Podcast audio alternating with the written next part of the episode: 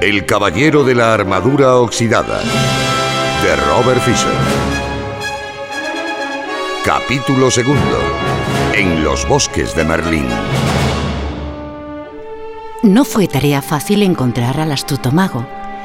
Había muchos bosques en los que buscar, pero solo Merlín.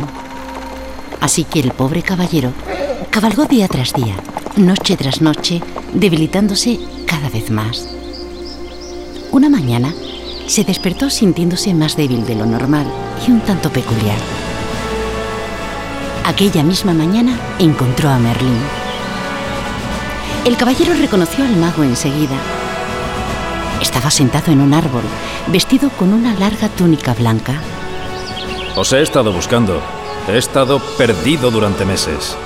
Toda vuestra vida. No he venido hasta aquí para ser insultado. Quizás siempre os habéis tomado la verdad como un insulto. Al caballero tampoco le gustó mucho este comentario, pero estaba demasiado débil de hambre y de sed como para subir a su caballo y marcharse. En lugar de eso, dejó caer su cuerpo envuelto en metal sobre la hierba. Merlín le miró con compasión. Sois muy afortunado.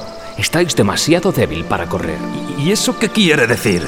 Una persona no puede correr y aprender a la vez.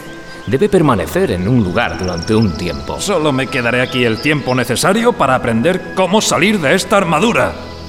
Cuando hayáis aprendido eso, nunca más tendréis que subir a vuestro caballo y partir en todas direcciones. El caballero estaba demasiado cansado como para cuestionar esto. De alguna manera se sentía consolado y se quedó dormido enseguida. Cuando el caballero despertó, vio a Merlín y a los animales a su alrededor. Intentó sentarse, pero estaba demasiado débil. Merlín le tendió una copa de plata que contenía un extraño líquido. Bebed esto. ¿Qué es? Estáis tan asustado. Por supuesto, por eso os pusisteis la armadura desde el principio. Está bien, lo beberé. Vertedlo por mi visera. No lo haré. Es demasiado valioso para desperdiciarlo. Rompió una caña, puso un extremo en la copa y deslizó el otro por uno de los orificios de la visera del caballero. Esta es una gran idea. Yo lo llamo pajita. ¿Por qué? ¿Y por qué no? El caballero se encogió de hombros y sorbió el líquido por la caña. Los primeros sorbos le parecieron amargos, los siguientes más agradables, y los últimos tragos fueron bastante deliciosos. Agradecido, el caballero le devolvió la copa a Merlín. Deberíais lanzarlo al mercado. Os haríais rico. ¿Qué es? Vida. ¿Vida? Sí. ¿No os pareció amarga al principio? Y luego, a medida que la degustabais, ¿no la encontrabais cada vez más apetecible? Sí, los últimos sorbos resultaron deliciosos. Eso fue cuando empezasteis a aceptar lo que estabais bebiendo. ¿Estáis diciendo que la vida es buena cuando... cuando uno la acepta? ¿Acaso no es así? ¿Y esperáis que acepte toda esta pesada armadura? Ah, no nacisteis con esa armadura. Os la pusisteis vos mismo. ¿Os habéis preguntado por qué? ¿Y por qué no? En ese momento le estaba empezando a doler la cabeza. No estaba acostumbrado a pensar de esa manera. Seréis capaz de pensar con mayor claridad cuando recuperéis fuerzas. Dicho esto, el mago hizo sonar sus palmas y las ardillas, llevando nueces entre los dientes, se pusieron delante del caballero. Una por una, cada ardilla trepó al hombro del caballero, rompió y masticó una nuez. Y luego empujó los pequeños trozos a través de la visera del caballero. Las liebres hicieron lo mismo con las zanahorias y los ciervos trituraron raíces y bayas para que el caballero comiera. Este método de alimentación nunca sería aprobado por el Ministerio de Sanidad, pero ¿qué otra cosa podía hacer un caballero atrapado en su armadura en medio del bosque? Los animales alimentaban al caballero con regularidad y Merlín le daba a beber enormes copas de vida con la pajita. Lentamente, el caballero se fue fortaleciendo y comenzó a sentirse esperanzado. Fuisteis en verdad el maestro del rey Arturo. Sí, yo enseñé a Arturo. Pero, ¿cómo podéis seguir vivo? Arturo vivió hace mucho tiempo. Pasado, presente y futuro son uno cuando estás conectado a la fuente. ¿Qué, qué es la fuente? Es el poder misterioso e invisible que es el origen de todo. No entiendo. Eso se debe a que intentáis comprender con la mente, pero vuestra mente es limitada Tengo una mente muy buena. E inteligente. Ella te atrapó en esa armadura. El caballero no pudo refutar eso. Luego recordó algo que Merlín le había dicho nada más llegar. Una vez me dijisteis que me había puesto esta armadura porque tenía miedo. ¿No es eso verdad? ¡No! La llevaba para protegerme cuando iba a la batalla. ¿Y temíais que os hirieran de gravedad o que os mataran? ¿Acaso no lo teme todo el mundo? Merlín negó con la cabeza. ¿Y quién os dijo que teníais que ir a la batalla? Tenía que demostrar que era un caballero bueno, generoso y amoroso. Si realmente erais bueno, generoso y amoroso, ¿por qué teníais que demostrarlo? El caballero eludió tener que pensar en eso de la misma manera que solía eludir todas las cosas. A la mañana siguiente, despertó con un pensamiento elevado en su mente. ¿Era posible que no fuese bueno, generoso y amoroso? Decidió preguntárselo a Merlín. ¿Qué pensáis vos? ¿Por qué siempre respondéis a una pregunta con otra pregunta? ¿Y por qué siempre buscáis que otros os respondan vuestras preguntas? El caballero se marchó enfadado, maldiciendo a Merlín entre dientes. Ese Merlín... Hay veces que realmente me saca de mi armadura. Con un ruido seco, el caballero dejó caer su pesado cuerpo bajo un árbol para reflexionar sobre las preguntas del mago. ¿Qué pensaba en realidad? Podría ser que yo no fuera bueno, generoso y amoroso. Podría ser.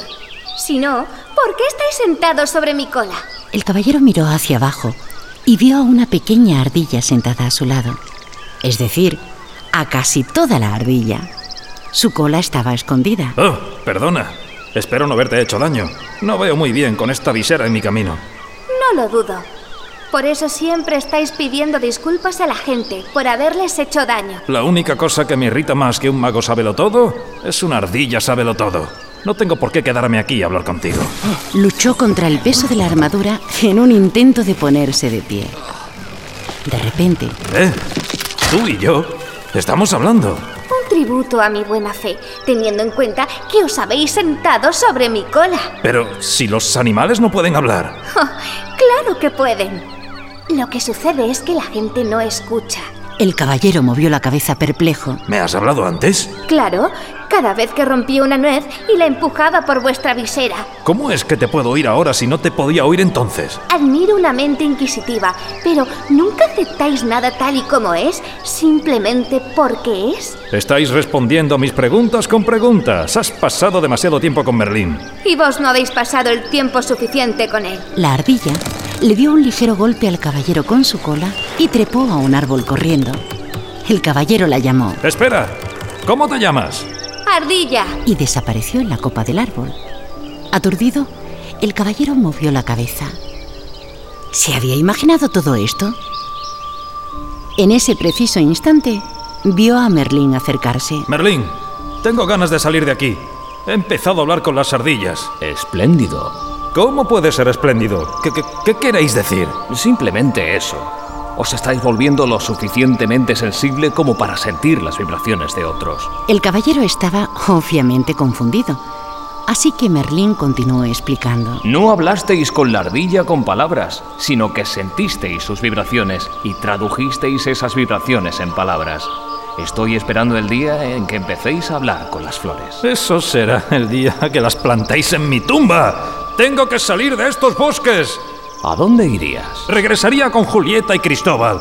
Han estado solos durante mucho tiempo. Tengo que volver y cuidar de ellos.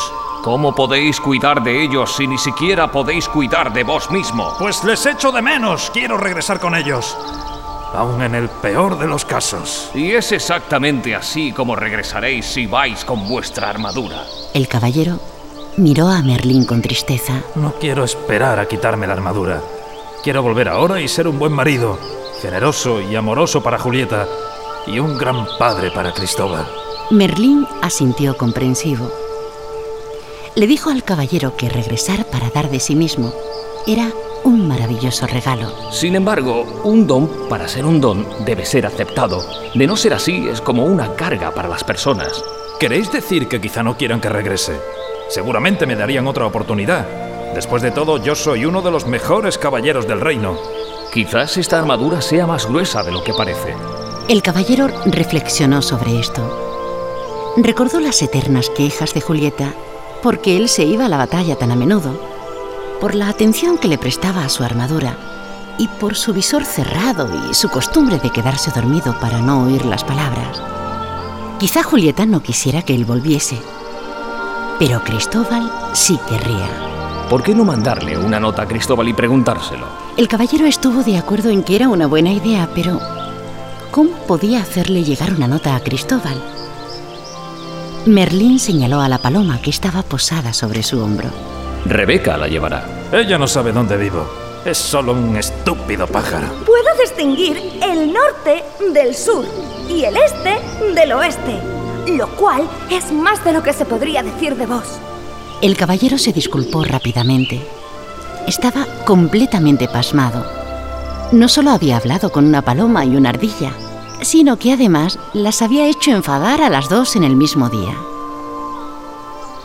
Como era un pájaro de gran corazón, Rebeca aceptó las disculpas del caballero y partió con la nota para Cristóbal en el pico. No arrulles con palomas extrañas o dejarás caer mi nota. El caballero estaba cada vez más impaciente. Temía que hubiera caído presa de alguno de los halcones de caza que él y otros caballeros habían entrenado. Cuando Merlín terminó de tocar su laúd y de cantar,